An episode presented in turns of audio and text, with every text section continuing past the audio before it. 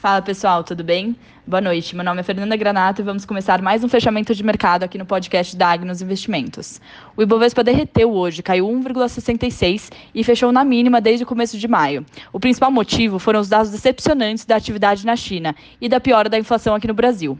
No cenário internacional, a China, que teve crescimento de produção na indústria e no varejo em julho, não superou a expectativa do mercado. Isso levou o preço das commodities para baixo, como petróleo e metais.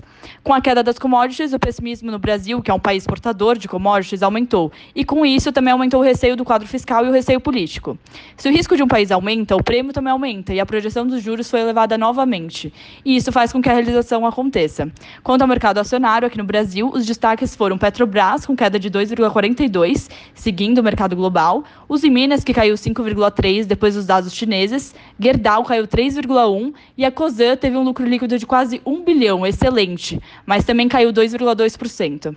Os bancos caíram um pouco menos, pois a projeção da alta da Selic acaba beneficiando o mercado bancário. E para finalizar, a Redditor, que anunciou comprar a Aliar, que é uma empresa de diagnósticos médicos, numa operação de 1,36 bilhões de reais, fechou no 0 a 0. Porém, a Aliar disparou 19,9%. Obrigada, tenha uma boa noite e bom descanso.